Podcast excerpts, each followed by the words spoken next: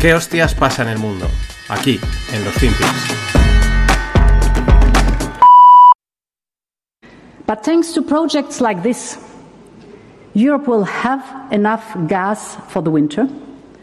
We worked very hard the last month to get there. The first step was diversification away from Russian gas towards other reliable suppliers. President Aliyev, I visited you in July for that purpose. Our friends from Norway, our friends from the United States, Algeria, and many others who helped us in this critical moment. Hola no financieros, otro día más y aquí tenemos a nuestra amiga Úrsula von der Leyen en un evento de gas natural y asegurando, está diciendo que Europa tendrá gas suficiente para el invierno. Y todo ello pues están en un evento de un interconector Bulgaria-Grecia, bueno, de estas infraestructuras y eh, pues lo que dice es que gracias a la diversificación hacia otros países como proveedores en lugar de Rusia. Entre ellos, Azerbaiyán, eh, menciona al presidente Aliyev, eh, porque está allí, está de cuerpo, está presente, perdón, en el evento y le da las gracias, ¿no? Le hace los honores, gracias, eh, presidente Aliyev, etcétera. Bueno, mientras es que este vídeo llegaba al mismo momento que llegaba otro vídeo, que se no lo he puesto en la newsletter, pero lo podéis buscar, de cómo los soldados azeríes, es decir, de Azerbaiyán, fusilan a quemarropa a soldados armenios presos y desarmados, los típicos que van tal, y de repente, pa, pa, pa, los revientan, literalmente. Y claro, es llamativo, ¿no? Esta es la encrucijada y el cinismo europeo que encarna perfectamente Úrsula. Es así de duro, ¿no? Eh, vamos a mirar hacia otro lado lo que están haciendo los de los azeris porque nos interesa tener el gas natural. En fin, mm, Europa, nunca mejor dicho. Pero seguimos con el gas natural. Porque de momento parece que el precio se relaja. Sigue alto en proporción al, histórico, pero respecto a cómo estaba, pues se ha relajado un poco. Y es que parece ser que sí, que, hay gas suficiente para pasar el invierno. Es lo que dicen los analistas, lo dice Úrsula y lo dicen bastantes casas de, de, de trading, de materias primas el juego informativo de la Margarita, ¿no? El juego informativo de que llevan todo el verano y parte de, la primavera, que si sí, que si no, que si no va a haber, que si ya veréis, que si tal, que si no sé qué, y ahora de repente, no, sí, tranquilos, está solucionado. Es verdad que el mercado tampoco se queda parado, ¿no? Ni se quedan los gobiernos. Pero ya digo, son varias firmas que lo confirman, varias firmas de trading, como Trafigura, como Vitol o como eh, RWE, que es una, es una eléctrica americana confirman lo siguiente, hay gas para este invierno, pero les preocupa el próximo, el del 2023-24. Eh, vamos, a ver, aunque el tiempo pasa volando, pues también es verdad que pasan muchas cosas en un año hasta el 2023-2024. Entonces, ya al final, no sé, parece que siguen jugando con el susto, ¿no? Como, ya, ya, pero cuidado, ¿no? O sea, los tenemos ahí en, tensión, ¿no? Ya veremos de aquí a... Hombre, habrá que prepararse, pero de aquí al 23-24 vete tú a saber todo lo que puede pasar. De momento es lo que dicen que hay gas para pasar el invierno. Greg el otro día en el Stones también comentaba, te dice, tengo que buscar los datos, pero eh, juraría que sí, que de momento no va a haber problema. Pero siguiendo con el, con el gas, muy bueno el hilo que hace Alex Fuste eh, sobre los stocks de gas en Europa, que es lo que, digamos, preocupa. Os lo resumo. A día 1 de noviembre estarán al 90-100% los stocks, los almacenes. En ese mismo momento, el día 1 de noviembre, es cuando empezaremos a tirar de las reservas. A ritmos normales de consumo, esas reservas deberían de durar hasta mitad febrero. Si el invierno es más frío de lo esperado, recordemos al ministro de Finanzas alemán diciendo, casi cruzando los dedos, ¿no? Para que el invierno respete.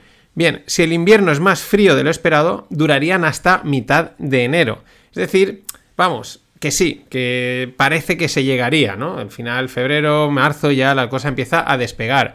Pero aún así hay que ahorrar. Alemania, según los datos de Alex Fuste, pues debería recortar un 16% su consumo e Italia un 20%.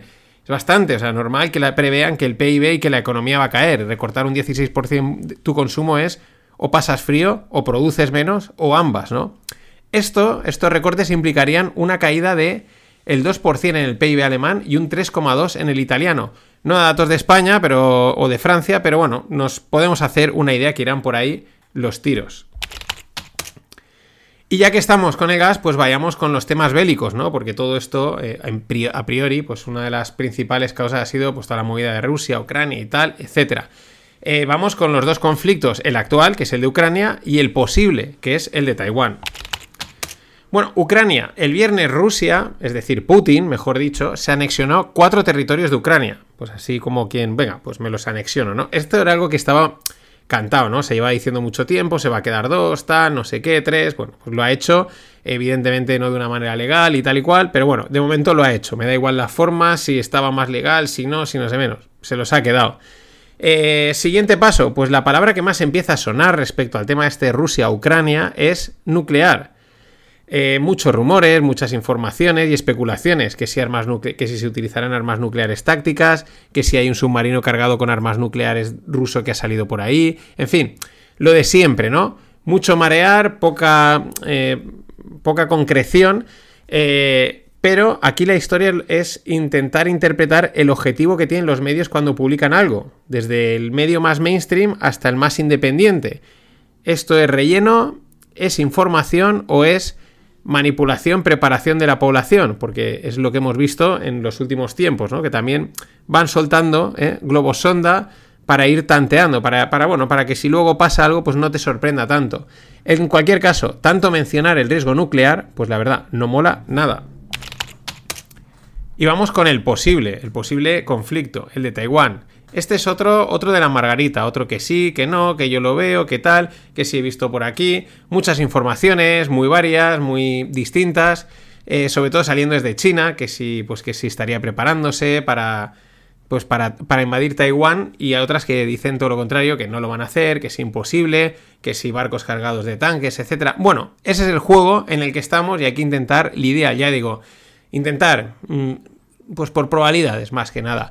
Me quedo sobre todo con un detalle, eh, os dejo un hilo de, una cuenta seria de, temas de estos de guerra y geopolítica, pero me quedo con un detalle que me parece sobre todo curioso por el tema táctico estratégico y que remarca algo que se ha dicho desde siempre, lo difícil que es atacar Taiwán. No es nada fácil porque hay un estrecho, porque se necesitan muchos recursos y no es nada fácil. ¿El detalle cuál es? Solo octubre y abril son meses con aguas calmadas y buena climatología en el estrecho de Taiwán. O sea, la ventana de tiempo que tienes para enviar los barcos e incluso los aviones, porque mm, aquí eh, hay bastantes meses, según el cuadro que tenéis en la newsletter, con tiempos y tormentas bastante fuertes, solo tienes dos meses al año. O sea, es, como, vamos, ataque relámpago puro y duro. Muy, muy complicado, lo cual no quiere decir que no lo vayan a intentar, pero pensemos lo que le está costando también a Rusia y parecía que en un mes o dos lo iba a conseguir. Y siguiendo con China, una noticia desde el Japan Times. Cuentan cómo la flota pesquera china está copando los mares. En las últimas dos décadas, su flota pesquera ha crecido hasta los 3.000 barcos de pesca de profundidad. Se dice pronto. Claro, estos números empiezan a despertar las alarmas y a poner en riesgo la sostenibilidad de muchos caladeros, especialmente en el Océano Índico, Sudamérica y África. Eh, mencionan temas de Galápagos, de que es un buen caladero, pero aquellos, aquellos están empezando a coparlo de una manera pues al estilo chino. Claro, a todo esto hay que añadir las acusaciones de pesca ilegal. Por ejemplo, en 2017 se intervino un barco que llevaba 6.620 tiburones de pesca ilegal. 6.620 tiburones, que lo dicen así rápido y parece nada. 6.620 tiburones. Claro, es que son muchos chinos. Y este es el tema, que muchas veces hablamos de los cerdos y los granos, lo hemos comentado muchas veces en el Stone, son temas que toca Greg, y lo hemos hablado muchas veces, pero nos olvidamos que es que esta gente también come pescado, y son una auténtica barbaridad, es que son muchos chinos. Hay muchas bocas que dar de comer ahí. Bueno, y siguiendo ahí con un par de noticias más de, de mares, ¿no? Para colmo, la producción de gamba tailandesa se ha reducido a la mitad debido a una enfermedad que está asolando a las gambas. La gamba tailandesa. Eh, es que, la verdad, ni las gambas las está dejando tranquilas este 2022 lleno de escaseces, de, problemas y de tal. Acojonante. Ni las gambas se salvan. Y otra curiosidad también relacionada con el transporte marítimo, esta vez en Alemania. El río Rin ha recuperado los niveles necesarios para la navegabilidad tras las lluvias. O sea, otra vez es estas de, mira lo que nos faltaba, o sea, hay problemas de transporte y tal, y encima ahora no se podía navegar el Rin, que probablemente también sea algo eh, temporal. Si has estado por ahí, por esos lares, eh, seguro que has visto pasar pues, barcos de transporte de mercancías, sobre todo de materias primas. Bueno, en agosto los niveles de navegabilidad del, Rin o de, altura del Rin cayeron a 32 centímetros, eh, cuando el mínimo para la navegabilidad es de 1,5. Y para cerrar esta parte, pues la última hora de Credit Suisse. sus CDS pues siguen disparados y según recientes informaciones en Fox Business, el Banco Nacional de Suiza, el SNB, habría estado valorando una fusión entre Credit Suisse y el banco VS, que también es suizo y también es banca de inversión. Bueno, ahí dicen que sí, que es que para qué tener dos bancos haciendo lo mismo, compitiendo en el mismo sitio, que quizás es algo estratégico. Bueno, ya sabemos, un poquito de, de adornarlo. Pero esto de una posible fusión entre dos bancos, pues es un clásico cuando hay problemas en la banca. Pero repito, recordemos que de momento esto son rumores. Y nada, dicen que tengo que recordar que os suscribáis a Spotify, a Evox, a la newsletter, en fin, donde escuchéis el podcast, suscribiros. Parece ser que ayuda que suban los suscriptores y luego las escuchas. Ya veremos.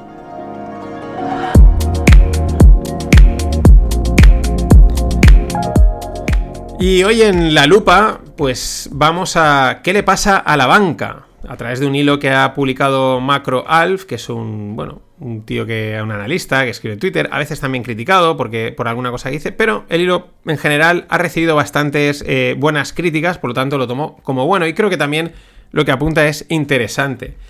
Bueno, eh, Credit Suisse ha vuelto a poner el foco en la banca, si es que alguna vez se ha quitado el foco en la banca, es probablemente un sector clave muy importante y al que, vamos, le caen... Bueno, está ahí siempre, ¿no? Siempre habla de la banca, lo malos que son, los malvados, pero al final todos tenemos el dinero en el banco, todo lo necesitamos, etcétera, ¿no? Eh, también, pues miedo a otra crisis, a un colapso, eh, quizás mm, también son reminiscencias infundadas, ¿no? Igual está ahí muy presente, muy grabado a fuego lo que pasó en el 2008 y enseguida a la mínima, pues todo el mundo, los periodistas, los analistas, los economistas, cualquier persona salta y dice, uy, uy, uy, uy, no volverá a pasar, ¿no? Hay que recordar también que las regulaciones se han puesto muy fuertes para evitar estas cosas. Sin embargo, pues ayer os contaba el tema de, los fondos de pensiones. Bueno, ¿Qué ha sucedido desde la crisis del 2008? Pues que la banca europea ha tenido unos retornos muy malos, unos pues, de retornos sobre el capital, ¿no? sobre la inversión. Ha pasado de tener, por ejemplo, un 14-15% de ROE, de Return on Equity, en 2007 a un 7-8% actual, la mitad. Cuando, por ejemplo, en comparación, la banca americana sí que ha recuperado esos niveles de rentabilidad precrisis, ¿no? Se ha recuperado perfectamente. Claro, los, todo este periodo de bajos tipos de interés, pues afectan mucho y durante mucho tiempo a los márgenes. Los bancos ganan dinero ahí, ¿no? En, esos márgenes respecto a los tipos de interés. A esto hay que unirle los problemas estructurales de la eurozona. Que, bueno, ya lo hemos dicho mucho, ¿no? Somos muy lentos, muy burocráticos. Eh, hay un exceso de bancos en Europa y eh, la regulación la regulación intenta proteger y, claro, protege mucho, pero también frena mucho, ¿no? Entonces todo esto ha hecho del sector bancario, pues podríamos decir, unos zorros. Y esa regulación que mencionaba, pues ha obligado a los bancos a ratios de liquidez, ¿no? A guardar dinero, por así decirlo, eh, de una manera sencilla, eh, a ratios de liquidez muy altos, ¿no? Que, claro, les limitan la operativa, ¿no? Les limitan mucho lo que pueden hacer, dónde pueden mover, tienen que estar protegiéndose porque la regulación les exige mucho. Claro, ¿Qué sucede ahora? Porque es la pregunta que mucha gente se hará, ¿no? Dice, si estamos en un entorno de subida de tipos, que debería de favorecerlos. Estamos en un... Esto debería estar favoreciéndolos. ¿Qué está sucediendo? Pues, por un lado, la exposición, según Macro la exposición al conflicto Rusia-Ucrania. ¿Qué pasa? Pues que esta exposición les obliga a valorarla casi cero, ¿no? Y al final les afecta, ¿no? Eh, el, por, por, comercio, ¿no? Comercio internacional, separa, etcétera. Más cosas, pues la exposición a mercados emergentes que están sufriendo por la subida del dólar más la financiación en dólares que debe de ser renovada, ¿no? Que también ahí hay un flujo. Y quizás el más importante, eh, la zona, la eurozona, un crecimiento doméstico lento y con muchas dudas.